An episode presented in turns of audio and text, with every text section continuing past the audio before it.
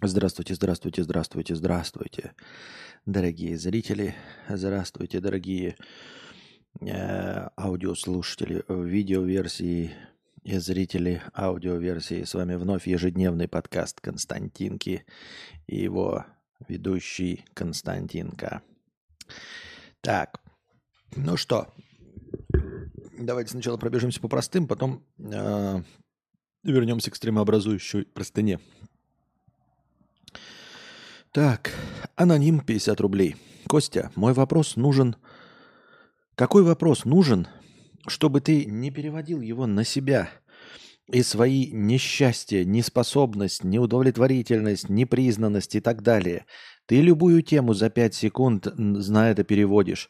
Люди хотят услышать мысли не глупого тебя о конкретных вещах, а не «ты не по адресу, я ничего не понимаю, если бы я знал...» Ну, слушай, я не очень понял. Э, переводить тему на себя, я согласен, да, можно этого избегать, можно над этим поработать, но ответы э, из ряда «ты не по адресу, я ничего не понимаю, если бы я знал», то это же не про переводить на себя. Это не про мою неудовлетворенность, неспособность, непризнанность. Это просто я ну, действительно по какой-то части вопросов не знаю. Э, во-первых, а во-вторых, я не всегда Э, точнее, ну я же отвечаю на вопросы, а не отвечаю я на вопросы формулировки «ты не по адресу, я ничего не понимаю», когда это действительно так. И оно никак не связано с моей нереализованностью, я так думаю, мне так кажется. Но вообще каждую тему не переводить на себя я постараюсь, да. Потому что у меня получается, что даже примеры я все равно перевожу из своей жизни. Казалось бы, это наиболее близкий вариант, потому что ну, из своей жизни примеры же легче всего приводить на примере самого себя. Но с другой стороны, я ведь могу и не так. Я ведь могу и выдуманные примеры приводить. Это будет э, хорошим способом тренировки. Я правильно понимаю, да? Так, здравствуйте. Морал фак, морал фак я или фигня в ТГ с мемами дружи? Э, видос первый. Пранк. Чувак дает сильную пощечину девушке после опроса. Э, может быть постановом, но в контексте домашнего насилия что-то не очень. Видос второй. Девушка волосы перекинула назад э, с кресла в самолете. Сзади бабка смачно лепит э, на волосы жвачку, леденцы. Ебанутая реакция. Ебанутая реакция. Не смешно, не поддерживаю. Я моралфагом стал. Тут э, смотри, э, возможно, ты моралфаг. Э, другое дело, Душный ли ты моралфак пятикопеечный? Или в принципе это норма, потому что тебе, ну вот, не нравится. Ну вот, например, э, шутки, э, допустим, словесные нормально, да, про говно и жопы. Но, например, смотреть, как в американской комедии там хуй в ухо залетает, ты не можешь и не хочешь. Хотя э, анекдоты на эту тему ты, допустим, нормально воспринимаешь словесные шутки про говно ок, но когда в кино показывают, как э, женщина дрищет и прям там коричневая струя там бьет в ванну, а, тебя передергивает. Делает ли это тебя моралфагом? Нет, это есть у каждого свои личные границы. Я не очень понимаю, ты говоришь, это, это мемы где-то с канала Дружи, да? Вот, э, значит, э, для тебя эти видосы немножечко жестковаты. И все. Э, по части домашнего насилия и триггерства, ну, это, знаешь, э, ориентироваться на э, конкретно проблемы или какие-то травмы отдельных людей тоже не делаю. Я уже об этом говорил э, неоднократно, что если мы будем бояться задеть чувства людей, у которых, ну там, умерли, например, какие-нибудь близкие люди от болезней, то значит мы все фильмы про болезни не будем снимать, где умирают люди. А, если мы эм, будем э, стараться не задеть чувства людей, у которых родственники умерли в ДТП, у нас, значит, ни одного ДТП в, в фильме не будет.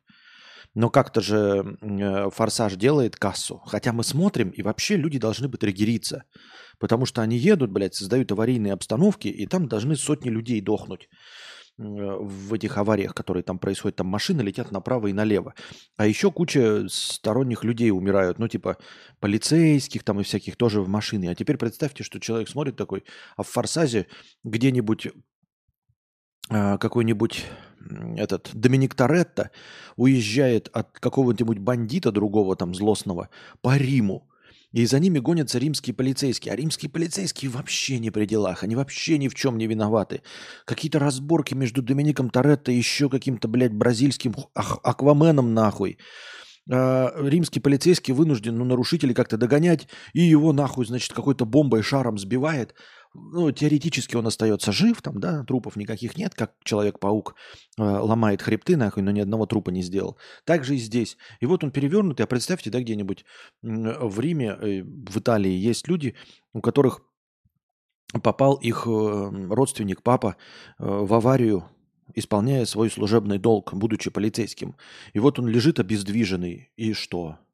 И теперь на него ориентироваться в производстве э, кинофильма. И точности также э, владельцы пабликов должны ориентироваться на конкретно твои триггеры по домашнему насилию. Вот. Есть шутки, ну там типа э, какие-то комики шутят про педофилию. Но это же настоящая проблема. Это же действительно тоже страшно, ужасно. Э, и это нужно как-то решать. Но от того, что шутки останутся это как-то распространяет педофилию, работает на э, ее узаконивание или на принятие населением? Нет, мне кажется, так не работает это. Понимаешь, да? То есть шутки про насилие бывают, э, про изнасилование бывают шутки. Да, это может задеть людей изнасилованных, но, возможно, в качестве, в, терапевти, в терапевтических целях, если над этим посмеяться, может быть, станет легче. Но, как я уже сказал, если мы будем ориентироваться просто на том основании, заденет ли это какого-нибудь хуя в интернете, то мы вообще делать ничего не должны. Ну, вообще ничего. Потому что обязательно какая-то движуха там, понимаешь, я не могу выйти в синей футболке, потому что у него бабушка умерла в синей футболке. Я не могу шутить про изнасилование, потому что, блядь, э, его собака, блядь, в детстве изнасилован. Я не могу шутить про педофилию, потому что он сидел на, на корточках, этих, на коленях у своего пастыря в католической церкви. Вот. Я не могу показывать ДТП, потому что какая-то машина сбила его собаку, которая до этого его изнасиловала, да?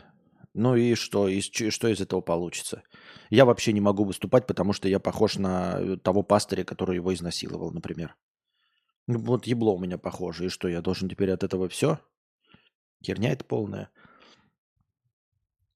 Костя, у тебя ЧБ, ты дальтоников оскорбляешь. Да, да.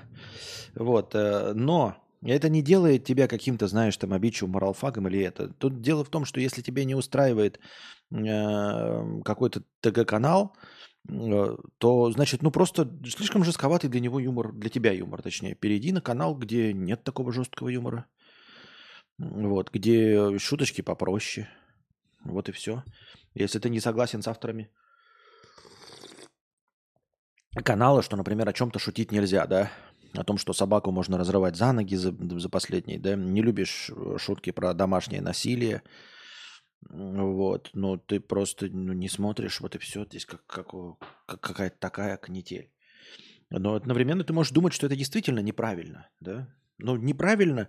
Тут же все. Мы же живем с вами в демократии, в рыночной экономике. Голосуй рублем. Не нравится, уходишь. И владелец канала смотрит такой, ой-ой-ой-ой-ой-ой-ой, что-то после этой шутки все побежали. Вы убегаете, значит, мне рекламные контракты будут уменьшаться. Если у меня меньше зрителей, значит, меньше рекламных контрактов. Хуже прогрессия, значит, я так больше шутить не буду, чтобы денег больше зарабатывать. Экономика, она же решает в этом плане. Голосуй рублем, все будет, все, все понятно будет. Я так думаю, мне так кажется. Аноним 250 рублей. А,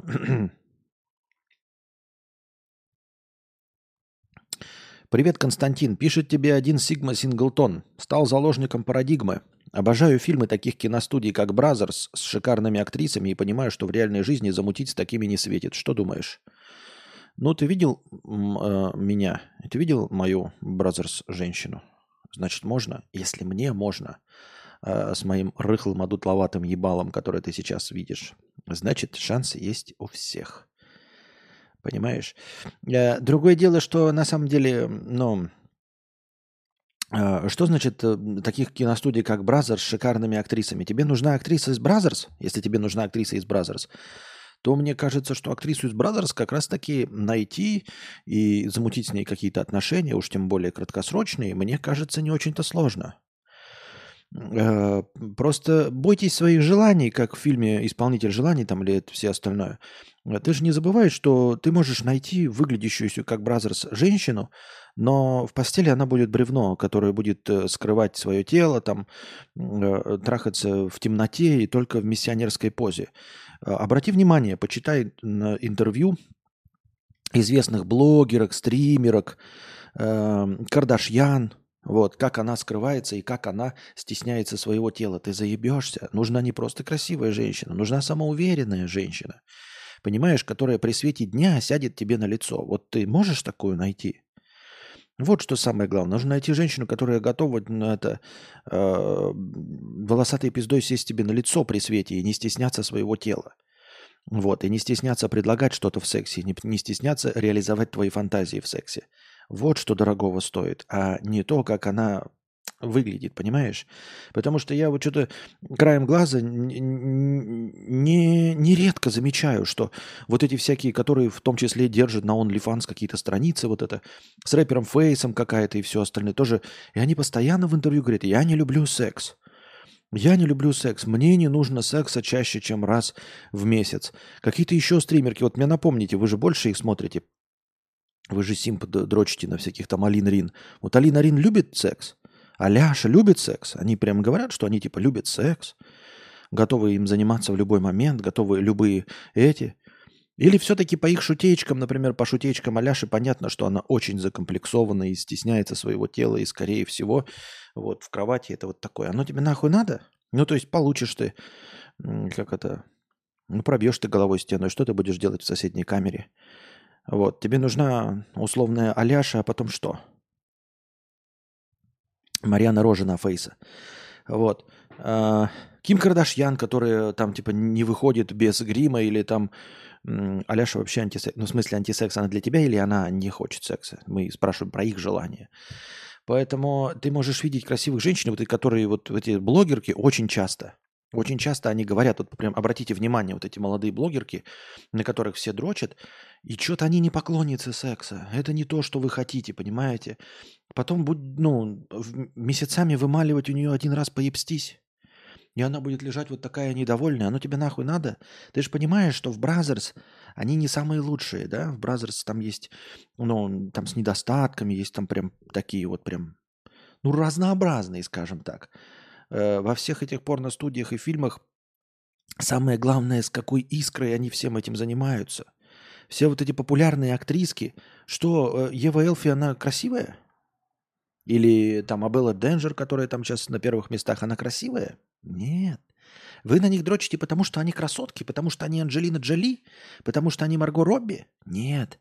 Потому что она, блядь, э, она хватается за член в фильме и присасывается к нему, как ты э, к полторашке пива холодного. Не к полторашке, а к, бутылочке холодного пива э, жарким июльским вечером после работы в пятницу.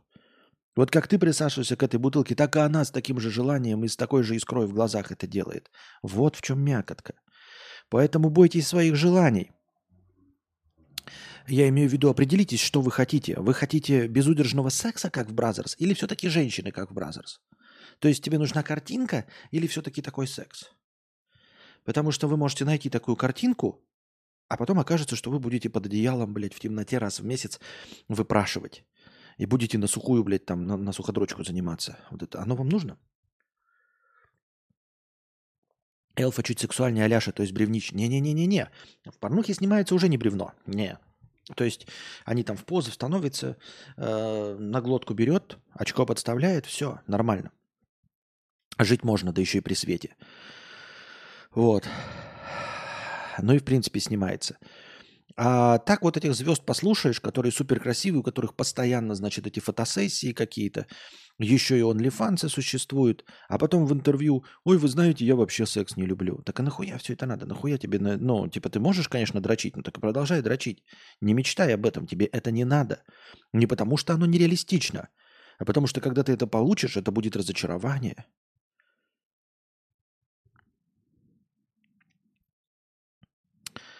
Константин как образ американской мечты в западных фильмах. Если он смог, то и мы сможем. Женщина будет ли из Brazzers, но из категории прочее.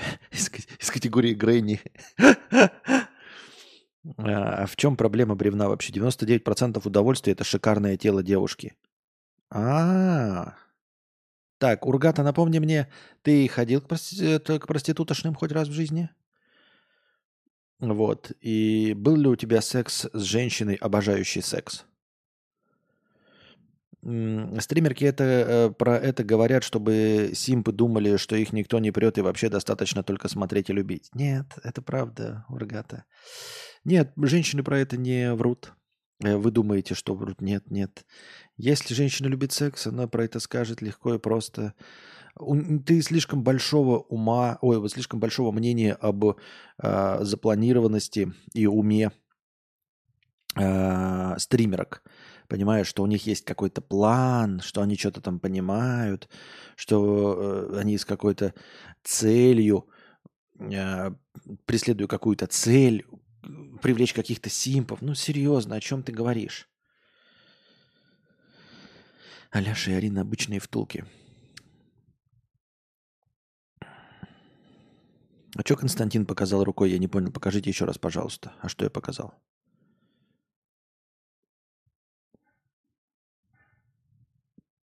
Поклонница и ее пруд – это сразу зрители. Че?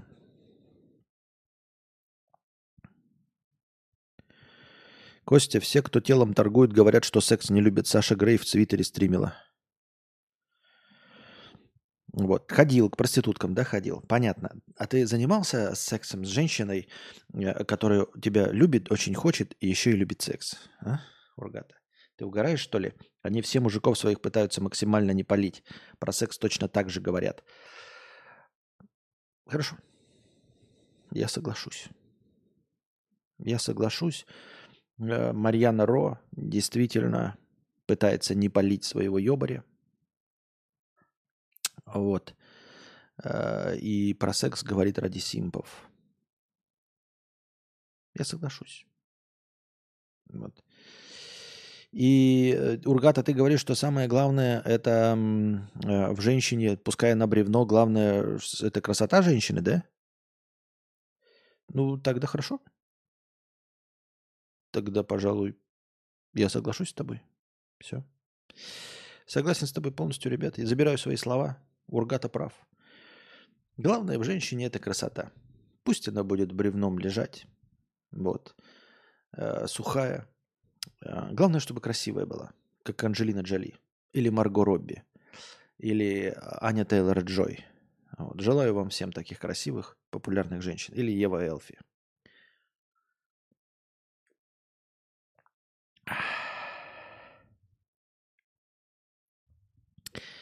Вот такие вот дела.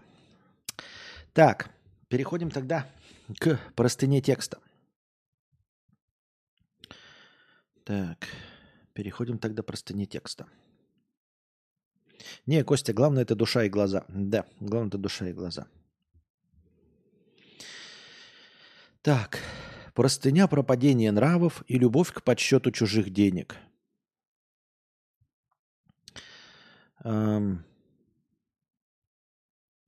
Константин, вы уже допрошли Фалос Принципал? Планируется еще в ближайшее время стримы на Твиче? Никто не донатит. Я не допрошел, я прошел три стрима, там еще дохуя. Я, судя по процентам, Талос Принципал бесконечный, ебать. Можно в него играть. Я хотел, но думаю, так никто не смотрит нахрен, никаких донатов нет. В чем прикол? Вот, сам собой я играю в Far Cry. Но сегодня не играл, вчера тоже не играл. Сегодня, думаю, может, поиграю в Far Cry сам собой. На игровых стримах нет. Если за что-то не платят, зачем этим заниматься?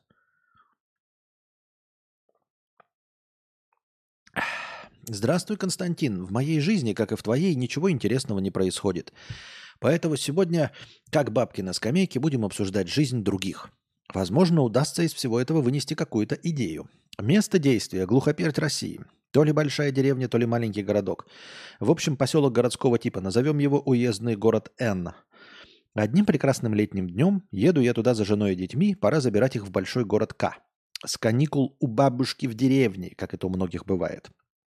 Где-то уже на подъезде к Н по встречной полосе пролетает Ламборгини. Сука. О, о, Far Cry, а как же рубежи Пандоры? Что за рубежи Пандоры? Не понял, что за рубежи Пандоры. О чем ты? Аватар? Что ли? Я его не покупал. Же... У меня нет аватара. Где-то уже на подъезде к Н по встречной полосе пролетает Ламборгини. Сука, аж глаза захотелось протереть. Где я? В Монте-Карло? Или, может быть, в Москва-Сити? Нет. Смотрю налево, конь пасется. Смотрю направо, трактор поле бороздит. А в зеркале заднего вида удаляется силуэт ламбы. Родители всегда учили деньги считать в своем кармане, но чертик шепчет в ухо. «Представься, мразь! Ты же харкаешь нам всем в лицо своим всем самим фактом своего существования здесь, где все ездят на старых японках, китайцах, нивах и прочем автовазе или гужевых повозках. Как же ты можешь быть? Даже если ты ну очень крепкий хозяйственник, как Грудинин со своим клубничным совхозом, а может ты местный Джон Даттон, и все вокруг твое. Но даже они такой хуйней не, гна- не стали бы страдать. А может, ты залетный мажор? Ведь здесь есть местный водоем и пляж. Но мы все с вами видели этот вид культурного досуга. Пузатые скуфы, дряблые милфы, водка, пиво, песни, бутырки. Запахло весной, метелем отбой. И сральная яма. Но кто из вас, будучи владельцем ламбы, захотел бы приобщиться к такому веселью? Единственное более-менее логичное объяснение это стра- этого странного явления – пустынная трасса без камер гаишников, где можно приблизиться к около максимальной скорости. В общем, по приезду рассказал жене об этой экзотике. На что она мне сказала, а мы знаем. Мы даже с детьми фоткались на фоне нее. Дети благодаря Владу Бумаги очень хорошо осведомлены о ламбах и не упустили возможности сделать селфи.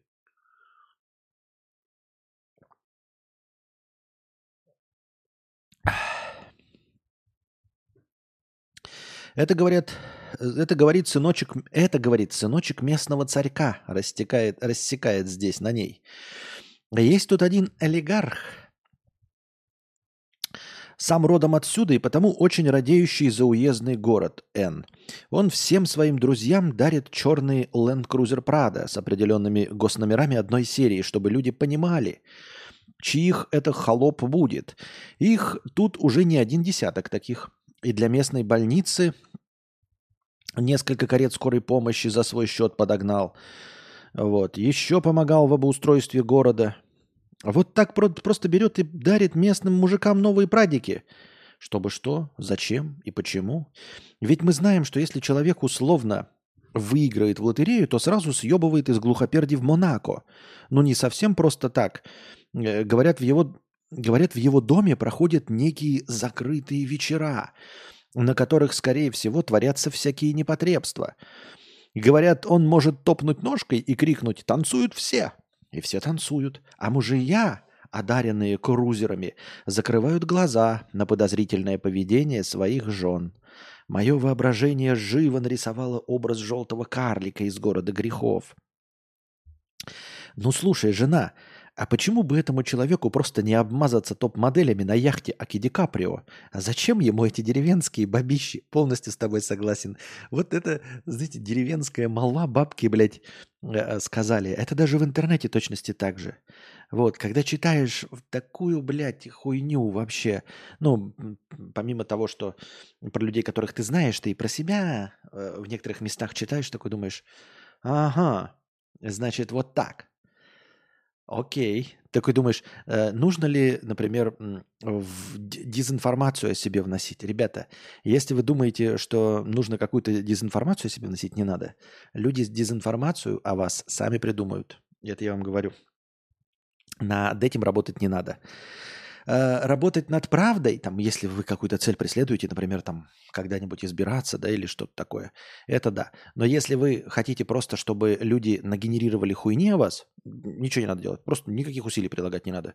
Они сами нагенерируют вообще даже отдаленно не, не напоминающие о вас хуйни. Поэтому вот, а, бабка надвое сказала, выдумали, да, значит, насмотрелись широко закрытыми глазами каких-то американских э, фильмов, э, насмотрелись, и давай, значит, выдумывать себе что там происходят какие-то непотребства, платят мужикам э, прадер, крузерами, прадерами, блядь, чтобы пялить их жен в деревне, да? И правильно ты задаешься вопросом, а хуя ли не моделями, блядь?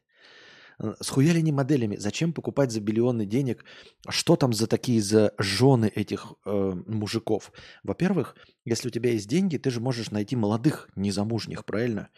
Всяких эскортниц. Как сказал, модели на яхте, да, тоже могут быть незамужние. Зачем пялить деревенских замужних баб и платить за это такие огромные деньги? Чтобы что? В чем прикол? Я не понимаю. Вот. И поэтому я с тобой полностью согласен. Непонятно же, может нравится ему упиваться властью над местным плебсом или наоборот, он делится с кем нужно, чтобы снизить градус зависти и ненависти. Не, это не сработает. Это, никогда, это не сработает вообще никак. Вот снизить градус э, зависти и ненависти невозможно. Особенно у местного населения. Но это ж нельзя никак. Вот смотрите, я вам приведу пример. Если вы одариваете 20 человек прадерами, то все остальные вас ненавидят. Тебя ненавидят и тех, кого ты одарил. Ты не становишься хорошим, ты не становишься справедливым. Если ты покупаешь а, что угодно в, в городу, городу, да, а почему ты не мне купил? Если ты одновременно всех одаришь, да, то скажут, а что так мало, блядь? У тебя же вон миллионы, хули ты все не раздал, хули ты последнюю рубаху не подарил. Все равно будут недовольны. Если ты сделаешь что-то бесплатно, то хотелось бы вам напомнить, как э, поставляли хлеб бесплатный. Помните, какой-то магазин-то э, хлеб бесплатный отдавал. И на этот бесплатный хлеб потом приезжали люди на джипах, забирали по 40 буханок и уезжали. Потом приходили бабки и проклинали владельца магазина за то, что он, хапуга, украл хлеб, который подарил им Путин. Хотя Путин никакого отношения к этому не имел. Вот, это личная инициатива была владельца магазина. Но хлеб же заканчивается, имеет а, свойства, особенно если его по 40 булок забирают люди, приезжающие на джипах. И бабкам не хватало, и бабки жаловались и ненавидели того человека, который им организовал этот хлеб бесплатный.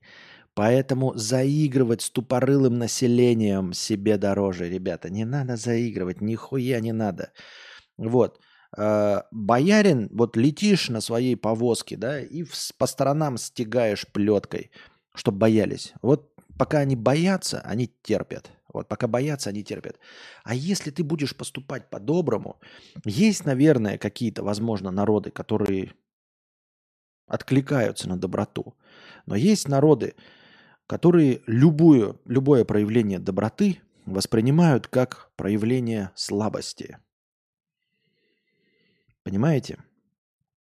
То есть, как только ты перестаешь банить, то это не потому, что ты хороший стал и добрый. Но мы с вами не такие, потому что вы интеллектуалы, у нас такого нет.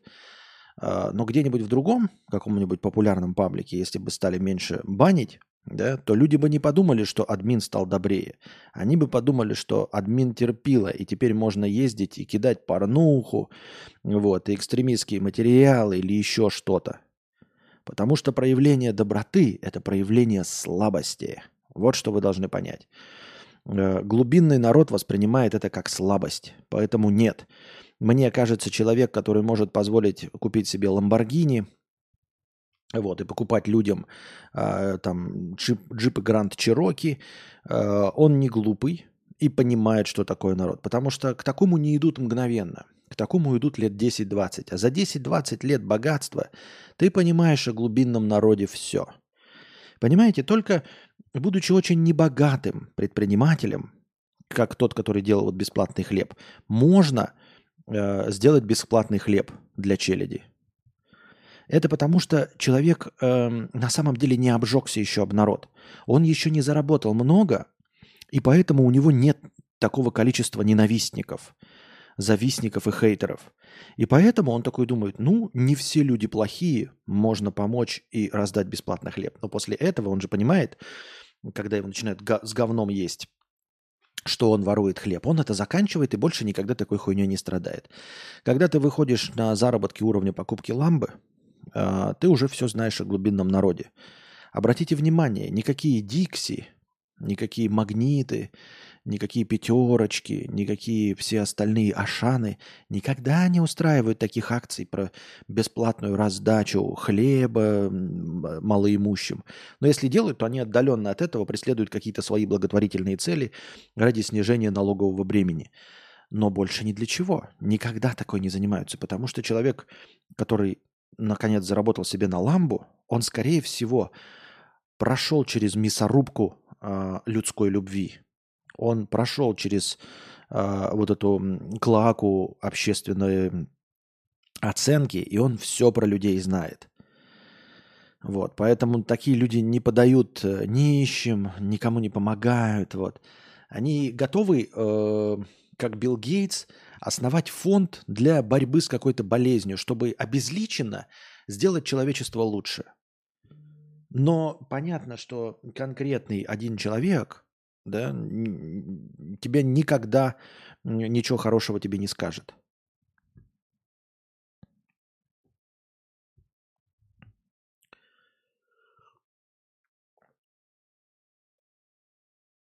Поэтому вот, например, вы скажете такой, да, будь я миллиардером, я бы, как сказал уже, да, я бы организовал какой-нибудь университет имени меня, чтобы люди становились умнее в среднем. В среднем какие-то люди, которых я встречать не буду. Чтобы после моей смерти там где-то вот что-то висело, и мне как бы похуй, понимаете, на неблагодарности, на все остальное. Но точечная помощь вот каким-то людям, это все, это, ну, а почему им помог, а не мне? Ах ты мразь ебаная. Ты никогда не будешь никому нравиться. Вот, каким бы ты ни был человеком. С этим нужно смириться. И это не потому, что ты плохой человек, а потому что люди в целом и в среднем говно. Все. Вот, поэтому э, я немножечко отвлекся от темы, да. Я не верю, что человек, обладающий таким богатством, э, сумел остаться наивным человеком, который верит, что можно купить э, чье-то доброе отношение. Но где-то я читал,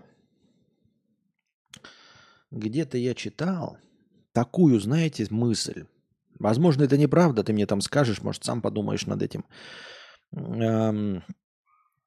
Есть такая тема, что когда, что очень многие богатые люди, э, не очень многие, неправильно выразился, но есть часть богатых мужчин, которые мечтают быть Джонами Даттонами – которые мечтают быть э, Донами Корлеоне. И вот они покупают себе так называемых слуг. То есть они думают, что если ты купишь, например, джип Land Cruiser Prado какому-нибудь бывшему боксеру, то это сделает тебя его крестным отцом. И он не сможет отказать тебе когда ты попросишь его о какой-то услуге. Понимаешь? Просто не сможет тебе отказать, потому что, ну, как бы, он думает, что вот это то же самое, что эм, выполнить какую-то добрососедскую просьбу, э, вот как в фильме Дон Корлеон. Только Дон Корлеоне к нему обращались в самом крайнем случае, когда ни закон не властен, когда нельзя деньгами что-то решить, когда нужно что-то, какое-то незаконное вмешательство. А когда ты просто покупаешь человека за джип, он вообще-то ну, не согласится идти ради тебя на преступление, если, мне, если я правильно понимаю. Да, то есть, э, если ты ему скажешь, а вот я тебе подарил джип, ограбь ради меня там какой-то или избей кого-то, не нулевая вероятность, что человек скажет, да забирай свой джип, я не пойду на преступление, я что, дурной что ли? Понимаешь? Это не тот уровень услуг вообще. И вот есть часть богатых людей, которые, например, эм, Знакомиться с какими-то вот такими, знаете, ну, бандами условно пацанов, как вот из фильма «Пацаны». То есть представьте себе ситуацию, да, что вот есть ресторан, и э, богатый какой-нибудь Бурунов, да, сидит там и видит, как пацаны там гуляют, там какие-нибудь турбо, вот эти вот зима, ну, это вот специально на примере, который вот всем достаточно понятен. И вот они в ресторане бухают. И вот он видит их, видит, что они такие приблотненные, что они преступного вида, и он их покупает, он устраивает, он говорит, я вам закрываю ваш счет, а потом говорит, там, типа, берет их номер телефона, потом им звонит, вот, и говорит, я вам там, значит, вот тут денег дам, тут денег дам. Давайте, ребята, пацаны, вот купите себе, значит, э, новые, это, обустройте свой кач-зал, Купите себе новые снаряды, может быть, откройте свой вот этот эм, какой-то спортивный центр. И он думает, что он таким образом купил себе и стал условным Доном Корлеоне, что если вдруг у него появятся какие-то конкуренты, то он этим пацанам скажет и там типа припугните этого. И они там, знаете, что-то интеллигентное принесут, значит, ему там отрезанную голову лошади или еще что-то в этом роде. Но, правда, они очень часто ошибаются в 96% случаев. Потому что они покупают, во-первых, людей вообще не готовых на преступление, неправильно оценив. Во-вторых, гопников. А гопники это кидалы. Им легко и просто кинуть того, кто э, им дал денег. Они скажут, пошел ты нахуй. Мы лучше тебя пиздошим, дурак, блядь, ебанутый. Но это не уменьшает количество таких богачей, которые содержат а, вот такую э, возле себя шушеру, которые преступниками-то не являются, а являются просто кидалами какими-то. И это может продолжаться вообще годами, очень долго, и до конца существования этих кидал, и до конца существования этих э, тех, кто их содержит. Вот. Так может получиться, что этот вот, знаете, вот у меня есть лишние деньги, я буду иногда помогать вот какой-то там гру- группе из трех молодых людей в надежде, что они когда-то там мне понадобятся. А они могут ему никогда не понадобиться просто и все. Вот таким образом получается, что они ездят на дорогих джипах, да, никто не понимает их статус. Этот один предприниматель, который их содержит, думает, что он в статусе Джона Даттона – но он не в статусе Джона Даттона и никогда не узнает, что он такой нет. Но зато это дает ему возможность, например, в ресторане почаще хамить э, кому-нибудь, э, устраивать драки в надежде, что за него кто-то впряжется. И, возможно, из-за его наглого поведения, из-за того, что он богатый, ему все это сходит с рук, и он так никогда и не пользуется этими э, подкупленными чуваками. Понимаете? То есть вполне возможно, что, как ты сказал, этот человек думает, что он Джон Даттон, что он подкупил кучу людей на крузаках, но он этим или никогда не воспользуется, а когда подумает воспользоваться, может ничего не получит. Но есть, конечно, не нулевая вероятность, что в итоге это все сработает. То есть он подумает, что он Джон Даттер, он будет им платить. И действительно, э, так, так уж получилось, что наймет именно тех людей, которые готовы за деньги, которые такие, да, он действительно нам джип купил. Подумаешь, кого-нибудь отпиздим один раз, да, припугнем, подожжем какой-нибудь сарай нам еще больше денег дадут.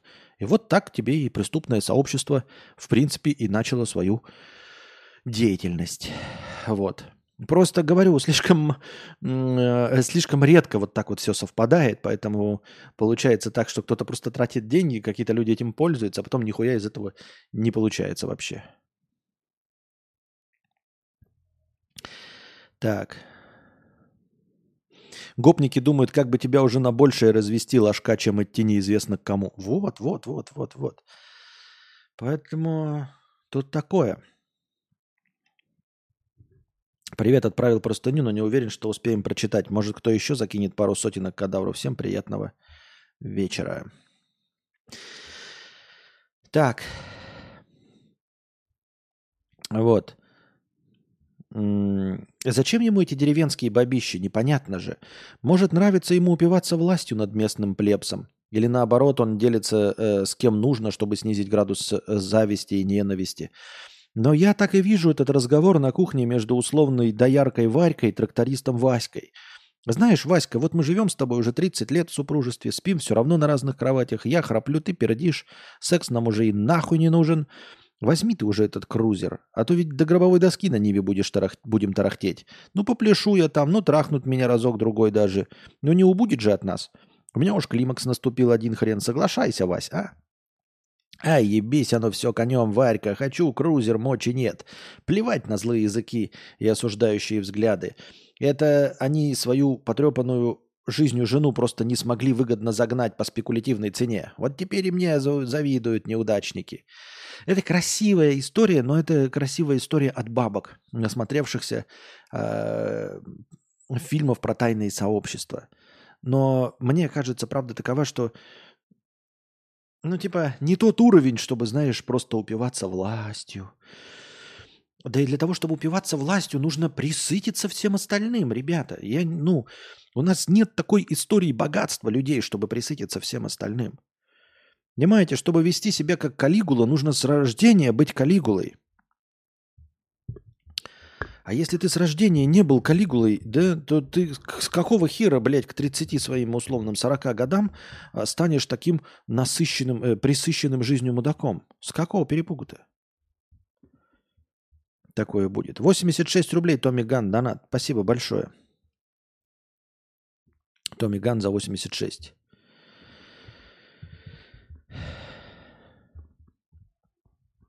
Я имею в виду, что история накопления богатства у нас началась с 91 года.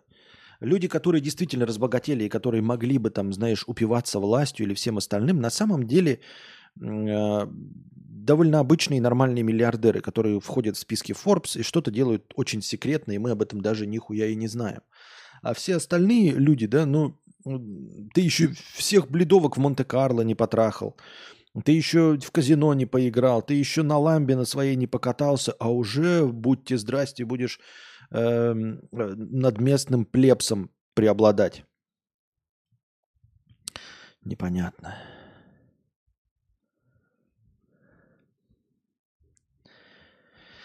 И ведь я просто залетный, проезжий, а все равно до меня инфа дошла. Да не дошла до тебя никакая инфа. До тебя дошли только вот часть фактов, о том, что вот он помогал э, местному там что-то самоуправлению, там, да, и, и все. Все остальное не факты, понимаешь? До тебя ничего не дошло. Про какие-то джипы с одними, одними номерами. Это все байка. Но положим даже джипы, да, с одинаковым серией номеров. Это можно увидеть. Окей, хорошо. Но все остальное, про какие-то э, танцуют все, про закрытие глаз, про жахание каких-то старых милф. Это же все просто э, бабка рассказала.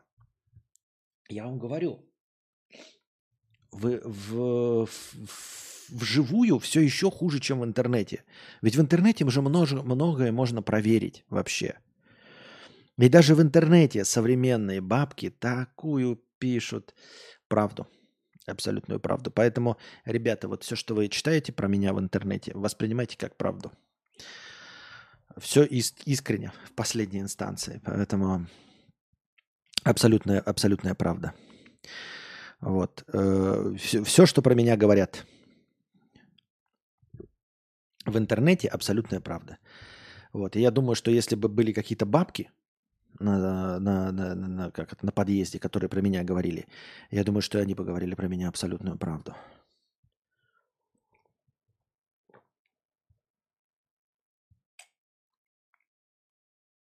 Вот. Так что я думаю, что никакая инфа до тебя ни хрена не дошла. Что-то из этого может являться фактом. Ну, вот факты про, как я говорю, помощь э, городу, это да. А вот все, это, это еще хотя бы проверяемо по документам. А все остальное это такое, знаешь. Ну, там типа купил э, джипы, потом окажется и такой по всему городу, да? А что по всему городу? Вот сколько ты видел? Ты такой скажешь, ну, видел два или три. И окажется, что ты видел все три. А их всего три. И эти три – это джип, купленный зятю, купленный дяде и купленный бате. То есть абсолютно близким родственникам. И купил он их, действительно, и номера поставил, чтобы там, если что, гаишники видели, можно было на лапу дать, и чтобы их пропускали. Но это абсолютно близкие родственники, никаких у них мил втрахательных нет, ничего подобного. Э, Все обычно и нормально.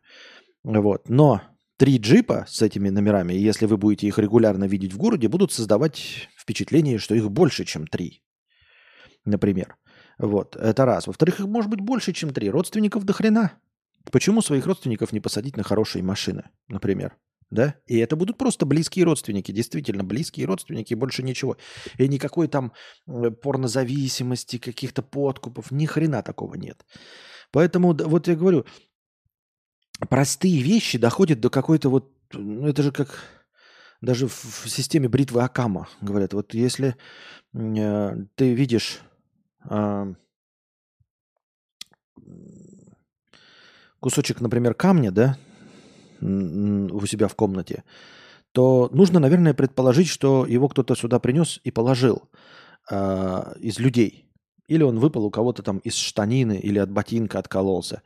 Предполагать, что это метеорит, пущенный Дартом Вейдером э, сквозь э, червоточину пробивший потолок, но потом прилетевшие люди в черном и залатавшие потолок э, генетическими там наноботами какими-то, которые не оставили никаких следов, ушли, закрыли дверь, но при этом забыли взять камень, то, наверное, все-таки стоит предположить, что кто-то принес этот камень, а не инопланетяне его сюда принесли э, с какими-то хитрыми целями и потом отстроили твой дом заново при помощи наноботов. Вот, поэтому, э, когда ты видишь ламбу, то вообще-то по факту ты видишь ламбу и больше ничего. Вариантов, при которых эта ламба сюда попала, даже реалистичных до хрена. Даже то, что ты предположил, что кто-то сюда привез поблаже своей покататься по длинному шоссе, и то более реалистичен, чем какой-то царек, устраивающий какие-то эти, какую-то хуйню. Ну, купил себе ламбу человек и купил. Это вообще не говорит ни о чем другом, кроме того, что он купил ламбу. Мы не забываем с вами, что э, он бы с удовольствием покатался в Монте-Карло на этой ламбе, но, возможно, он не выездной. Возможно, он просто не выездной. Он бы с удовольствием где-нибудь в другом месте гонял бы на этих машинах из людьми, но он просто не выездной, поэтому приходится в городу Н, из города Н до города К ездить на ламбе, потому что ему вот тому нравится. Может, он плюется, потому что ну, больше никуда не поездишь. И все. И кроме факта, что есть ламба, которую ты видел собственными глазами, вообще-то, э, больше ничего нет. На самом деле существование местного какого-то царька, его ребенка, э, этих джипов, это вообще-то никакого отношения к ламбе не имеет. Ну, то есть просто проанализируйте. Может и иметь, но может и не иметь. То есть у вас даже нет факта привязки владельца ламбы к джипам. То есть джипы одной серии, они могут быть вообще никак не связаны с владельцем ламбы. Это могут быть разные люди. Как минимум, хотя бы, понимаешь? Так что вот такое вот Нина Мурчана – так, а где простыня текста? Я не понял. Ты говоришь, отправил простыню. Где она? Что-то я не вижу. У меня опять, что ли, все сломалось, блядь. С этими ебаными, блядь, показами. Действительно, просто не показывают. Вот это дресня. Бывает же такое. Просто, просто, блядь, одни донаты пропускаются и все. Без объяснения причин. Такая херня вообще. Ёба-боба.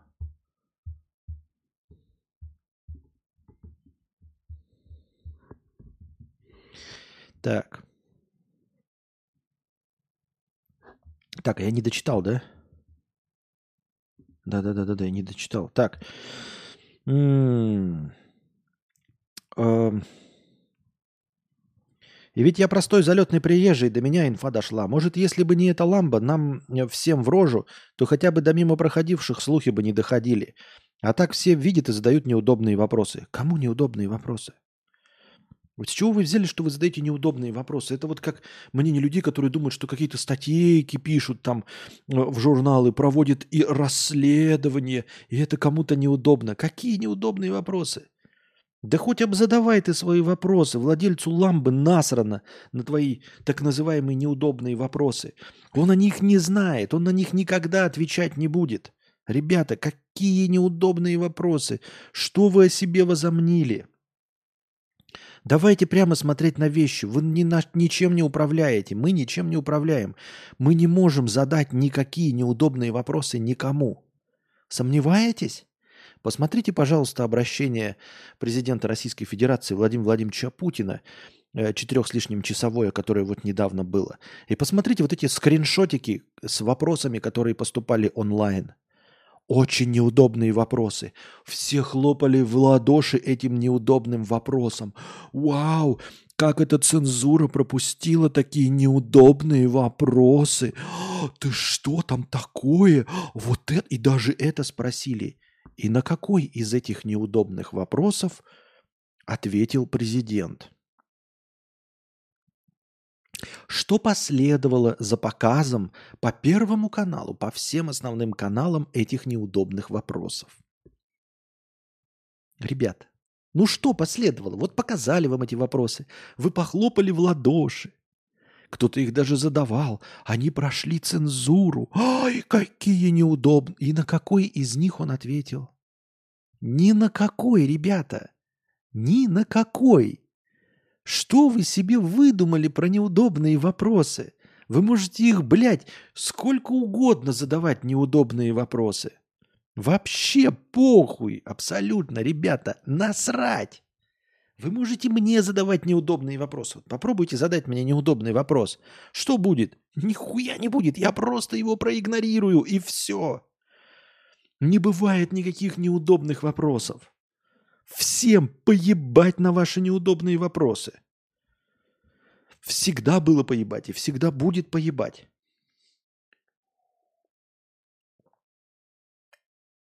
Депутатам, наверное, очень неудобно, когда их спрашивают про часы за миллионы, и они просто игнорят.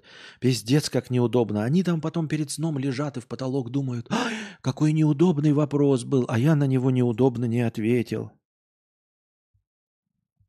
Ай-яй-яй. Ай-яй-яй.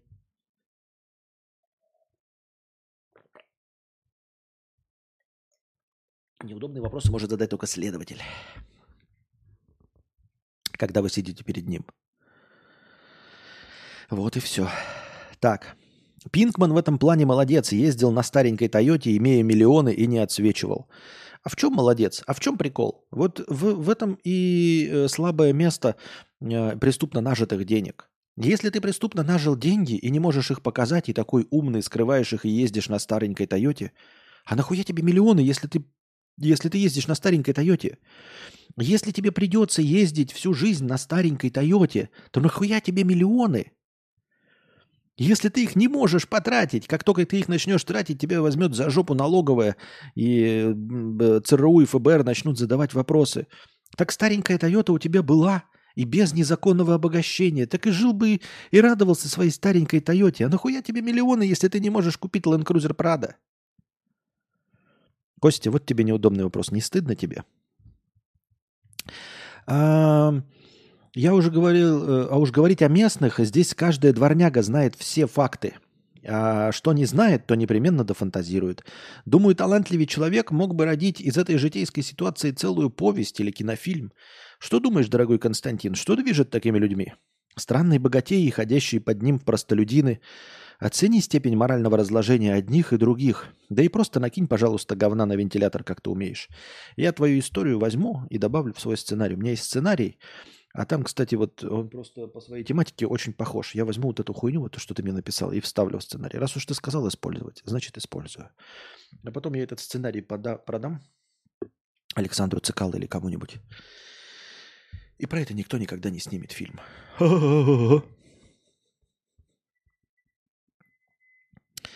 Так. Помню, у Дружи была рубрика с неудобными вопросами, типа как челлендж. Помню, однажды ему задали действительно неудобный вопрос, а он такой, не хочу отвечать, следующий вопрос. Но это, знаете, вот как тоже, ребята, задавайте мне неудобный вопрос.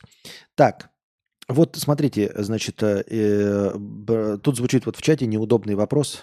Э, не могу на него не ответить, он слишком неудобный, но поскольку я честный, э, поскольку, дорогие друзья, я намерен баллотироваться – в будущем на разные посты, поэтому я не могу себе позволить не смотреть вам в глаза и честно. Вот так вот, как Гордиев узел, вот надо разрубить это. Надо отвечать на неудобные вопросы. Надо отвечать на неудобные вопросы. Вот э, от чистого сердца, потому что я не могу скрыв... я не могу молчать, когда народ интересуется. Когда народ интересуется.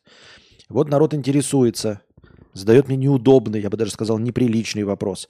Правда ли, Константин, что у тебя хер 22 сантиметра? Неудобный вопрос, неудобный. Правда. Ну а что? Ну, ну а что мне скрывать? Да, мне стыдно. Мне стыдно. Да, он может стоять по 40 минут. Конечно. Но что мне скрывать от своего народа? Поэтому я на любой, как вы видите, неудобный вопрос абсолютно честно всегда отвечаю. А правда ли, что у тебя самая лучшая аудитория? Видите, я никаких вопросов не пропускаю. Абсолютно. Вот все подряд вопросы идут как есть, так и зачитываю. Как есть, без, без единого пропуска. Самые неудобные вопросы. Вот Андрей, да? Андрей, напиши мне, я забыл э, этот номер твоей карточки. Вот, Андрей задает неудобный вопрос. А правда, что у тебя самая лучшая аудитория? Ну, тут уж что, ну раз уж задали, придется рубить правду матку. Я не хотел об этом говорить. Да мне может быть и неприятно. Может быть, кому-то и неприятно, но аудитория действительно самая лучшая. Самая умная, интеллигентная и понимающая. И я понимаю, что когда я это произношу, я могу вызвать какое-то недовольство, может быть, даже хейт в свою сторону. Но я вынужден признать, что у меня самая лучшая аудитория, самая понимающая, самая лояльная, самая интеллигентная.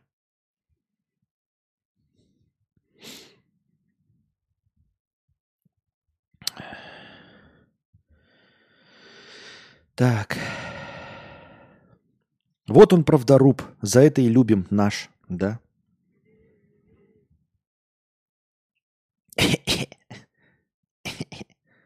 Так. Так, так, так, так, так. Биткоин Газманов. Ответ на простыню работяги, которого лишили премии. Простыня текста, дорогие друзья. А, привет, Константин, и привет, слушатели подкаста. В крайнем выпуске слышал простыню одного бедолаги, который сокрушался о том, что его из-за увольнения лишили премии. Хотя бы не, хотел бы немного обсудить эту тему, прикинуть, так сказать, хуй к носу. Каждый, кто хоть раз работал в компаниях размером больше 20 человек, знает несколько негласных правил. Если вы этих правил не знаете, то вы просто чушпаны, которые жизни не знаете, и так э, сынки раскидаю вам по пунктам. Вот. Я надеюсь, что это тоже продолжение э, нашей рубрики «Доктрина Моргана». Если кто-то вот рассказывает о своих правилах, которые он наблюдал, а вы их не заметили, вы мотаете на ус. Ведь доктрина Моргана заключается в том, чтобы знать правила. Понимаете? Чтобы играть, зная правила жизни чтобы не играть по тем правилам, которые вы выдумали или которые где-то прочитали, э, которых на самом деле не существует. Нужно жить по реальным правилам. Итак, правило номер один. Работа – это не твоя семья. Работа – это исключительно трудовые отношения. Мы меняем свое свободное время, опыт, компетенции на деньги, а взамен иногда получаем теплую воду в кулере и возможность срать в офисном туалете, не отпрашиваясь при этом у начальника.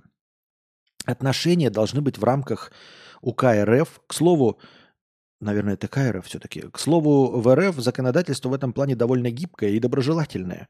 Очень редко кого-то увольняют по статье. И то, если ты украл пару рулонов туалетной бумаги из толчка, могут просто кабину раскатать. Но это, опять же, уголовно наказуемо. А вы докажите, что это был я. Нет? Ну тогда идите нахуй. Слышал историю, когда работодатели, работодателя ебало налоговая нихуевыми штрафами, потом трудовая инспекция, а потом в офис приехал ОМОН и вывел бухгалтера в наручниках, поставив весь офис к стенке. И все потому, что какому-то Васе задержали на пару дней зарплату. Или написали в трудовой книжке «пидорас». А Вася терпил и быть не хотел, позвонил куда надо. Потом Васю восстановили на работе по решению суда, выплатили зарплату за все время, пока шел суд 4 месяца. Васю потом посадили на стул с пустым столом в офисе. Он там пару дней сидел, просто разгадывал кроссворды. Приходил в 8 утра, уходил в 17.00 и час на обед. Через неделю Васю предложили написать заявление по соглашению сторон, выплатить еще одну зарплату, лишь бы он никогда больше у них не появлялся. Еще, к слову, в РФ очень легко доказать трудовые отношения, черную зарплату и другие прелести корпоративной культуры. Достаточно зафиксировать факт прихода на работу. Проход в офис, попасть на камеры или расписаться в журнале, получить зарплату в конверте или переводом на счет, и можно ебать своего работодателя, если он тебя чем-то насолил. Вот, но это если, вот правильно говорит биткоин, это если, э, ну, типа, упарываться по этому. Э, ну, я настаиваю на том, что у человека все, типа, закончилось, но совет, э, правило э, имеет место, все правильно. Так, правило 2. Твоему начальнику на тебя похер. Он тебе никто и преследует только свои цели. Этот пункт для тех соевых мудачков, которые думают, что их начальник будет постоянно их тянуть, отправлять на Олимпиаду русский медвежонок за грамотой, повышать зарплату каждые полгода и вообще давать отпуск в любое время. Нет, это все херня. Зарубите себе это на носу. Хорошие начальники есть. Но оп, по опыту скажу, что обычно хороший начальник не равно основатель бизнеса. То есть это тот же самый наемный рабочий, который просто меньше любит ебать людей, чем обычный капиталист. Да, еще добавлю, что хороший начальник – это тот, который просто все делает по-человечески и по закону.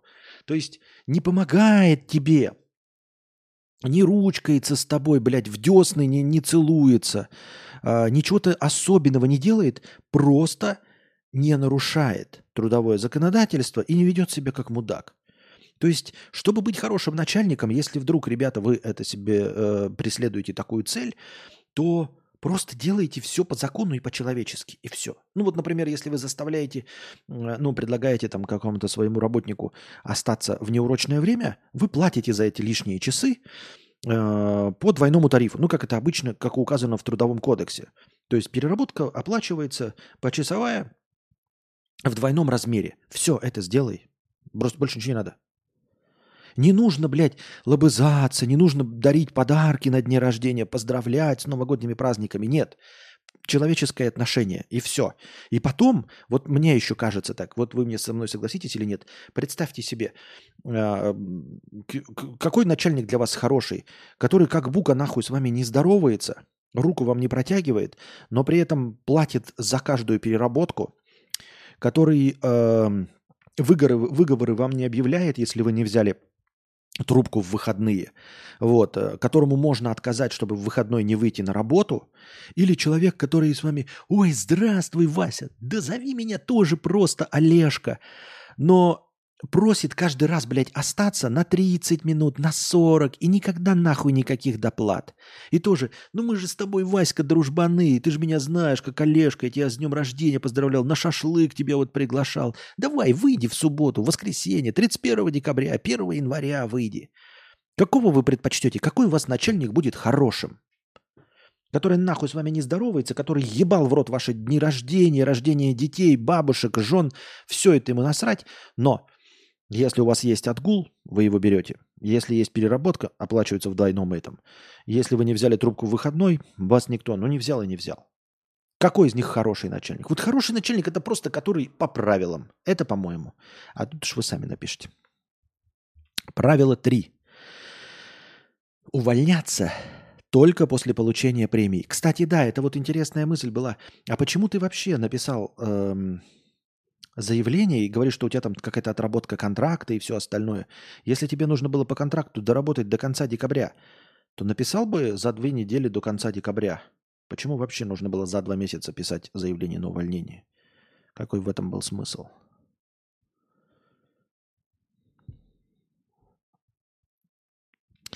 Даже хороший не гарантия того, что у тебя всегда хорошо, всегда все будет, пишет Баба Курса. Начальник хороший, но он не друг. Если не просить зарплату, не повысит никогда. И пойдут сокращения, он сократит, не моргнув глаз. Да, да, да. Потому что это же бизнес, ребята. Я тоже, тоже не думаю, что это плохо и нужно что-то как-то с этим делать. Нет, ну это же бизнес, это трудовые отношения. Если человек не напоминает о э, повышении зарплаты, ну значит ему это не надо, зачем платить больше, я не понимаю. Правило 3. Увольняться только после получения премии. За более чем 15-летнюю карьеру я знал только один случай, когда челу выплатили его положенную премию через три месяца после увольнения с работы.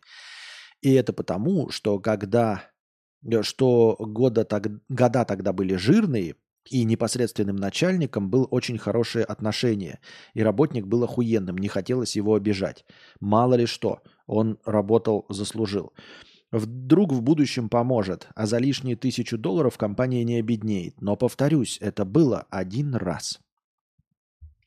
Во всех остальных случаях я и все мои коллеги, знакомые, увольнялись сразу через день-два после получения премии. В конце месяца, квартала, конце года.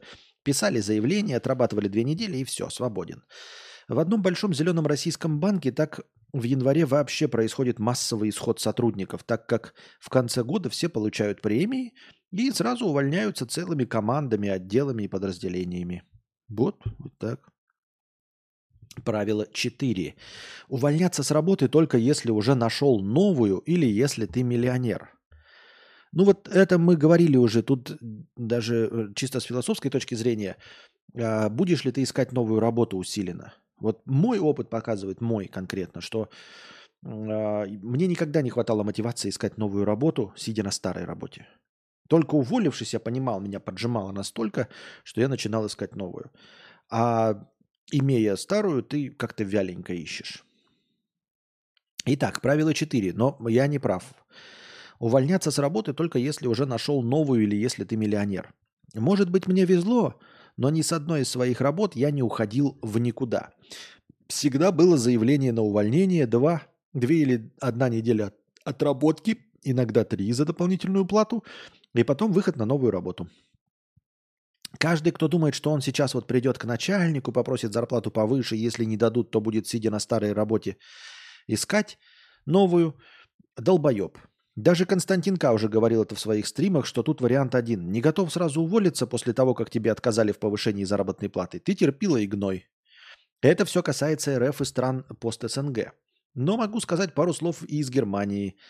Э, нет, я не понаехавший, просто как-то повезло работать с начальником этническим немцем. Он условно выглядит как славянин, много лет жил и работал в Германии и принес в наш отдел немного немецкой корпоративной культуры. В частности, он сразу сообщил, что если вдруг мы захотим увольняться, то попросил не делать это сразу и сообщить заранее, дабы он смог найти замену. А мы передали бы спокойно дела новому человеку, может быть, даже поработали месяц вместе и потом валили. К слову, так называемый немец не наебал. Когда один человек с команды сказал, что хочет уволиться, то его не уволили сразу в один день, как это бывает, а дали спокойно поработать столько, сколько нужно, закрыть проекты по максимуму, если это возможно, передать дела и идти вольно. Но были у немца и проколы. Дело было в то время, когда слов Скрам, мастер, канбан, онбординг, чат ГПТ, ковид, удаленка, слак, джира, митинг, экспрессо на соевом молоке еще не знали. Наняли в команду программиста, условно назовем его Валдис. Посадили его за стол, дали задачи, код вот пиши, через три месяца проверим.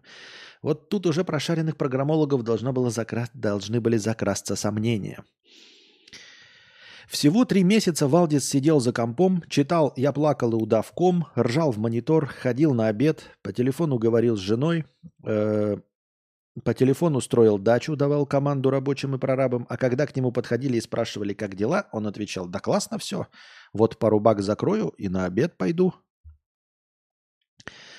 На обед он шел, но баги не закрывал. А через три месяца мы узнали, что он не то что баги не закрывал, он даже ни разу не логинился в систему контроля кода. Ни разу не открывал код и не написал ни одной строки кода. Ему сказали, ух, беда, понятно все с тобой. Ну, пиши, э, мы тогда тебя увольняем. Ты испытательный срок не пошел. А он отвечает, как это не прошел? Три месяца прошло, я отработал. Спустя три месяца никто мой трудовой договор не прервал. Следовательно, он автоматически продлевается, и испытательный срок считается пройденным. Позвали корпоративного юриста, бухгалтера, HR.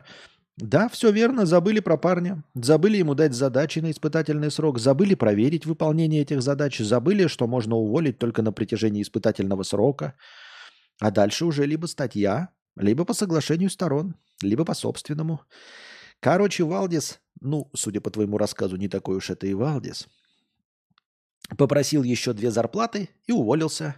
Потом узнали, что он просто умел охуенно проходить собесы. Устраивался в конторы, пинал там хуи, получал бабки и уходил в закат. Вот такая история, чушпаны. По скриптам, спасибо за подкаст хэштег ауди, хэштег аудио. Желаю всяческого финансового благополучия и мирного неба нам всем. И я желаю всем, наконец, мирного неба. Да. Алексей Драчила. 5 евро. Это выдуманная фамилия. От сильного скачка напряжения чинящему щиток электрику гею выбило пробку.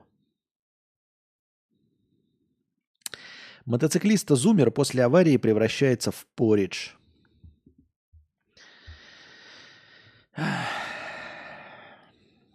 Понятно. По рассказу Валдиса это вы. Да, да, получается так. Костя, пиши книгу, через три месяца проверим. Угу. Только вы деньги-то мне заплатите за три месяца, а то ишь ты. Экономика – это не наука. Школьник, 300 рублей, простыня текста. Артур пишет, меня также хотели слить. Просто решили уволить на испытательном. Заплатили 3 ЗП, так как думали мы в США, а в Европе это не так работает. Ну, повезло. Отлично. Экономика не наука. Вот что хуйня. Меня бомбит, когда говорят экономика не наука, потому что ничего не предсказывает, не дает повторяемый результат. По этой логике, значит, и история не наука. А экономика и не ставит цель предсказывать будущее. Цель экономики – это как раз постфактум объяснить, зачем и чтобы что цены пошли в ту или иную сторону. Ах, такая цель экономи- экономики – постфактум объяснить? Например, есть так называемая волновая теория Эллиота, что цены движутся пятью волнами. И трейдеры зарабатывают, предполагая будущие волны, по первым волнам, отрисованным на графиках. Хотя Эллиот сразу написал, эта теория не для будущего, а для объяснения прошлого. Но большинство трейдеров, как известно, проигрывают, потому что первые волны увидели не так.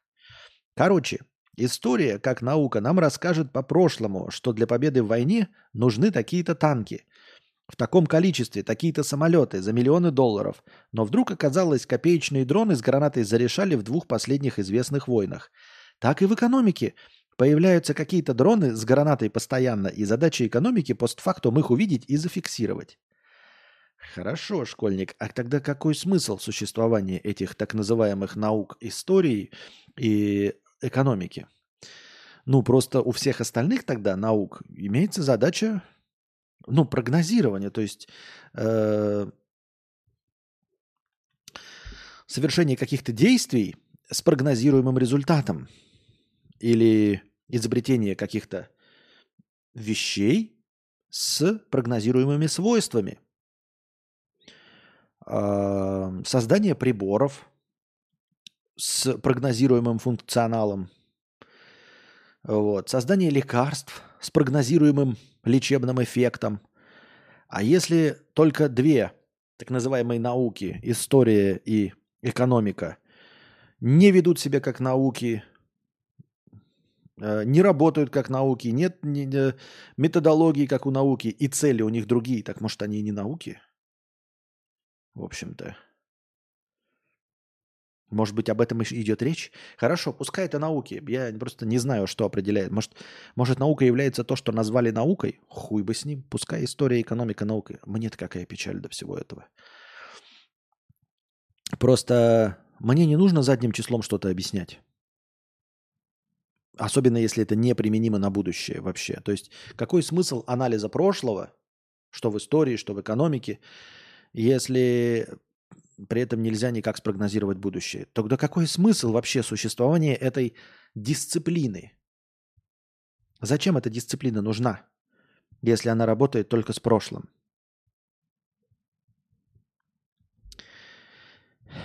Наука, объясняющая постфактум, э, почему подкаст Константина неуспешный. Охуеть просто. Кадаврология? Эзотерика, может, тогда тоже наукой станет. Ну так эзотерика, всякие э, тарологи, они хотя бы пытаются предсказать будущее или астрология. А тут получается, что даже цели такой не стоит предсказать будущее или спрогнозировать. Ну так физика тоже не посчитает, куда полетит камень, если его какой-нибудь куда-нибудь кинуть.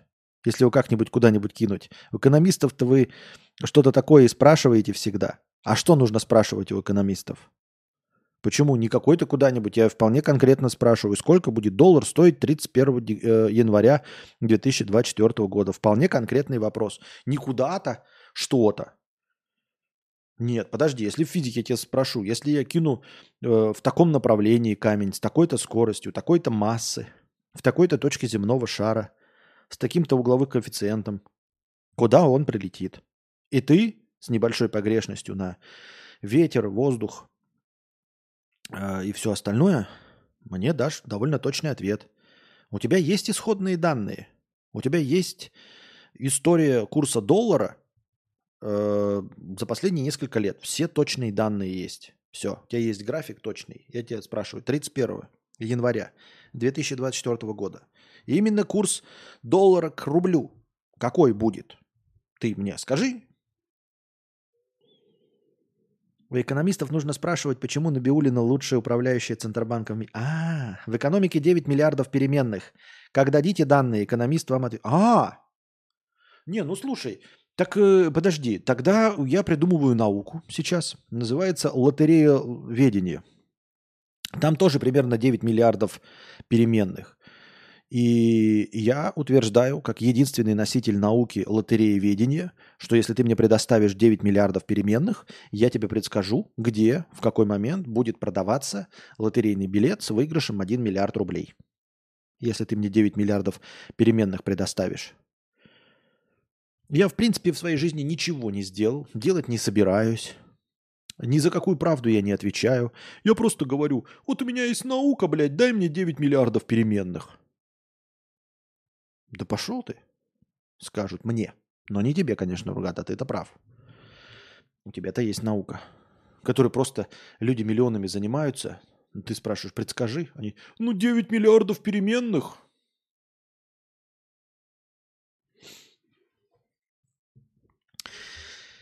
Ой.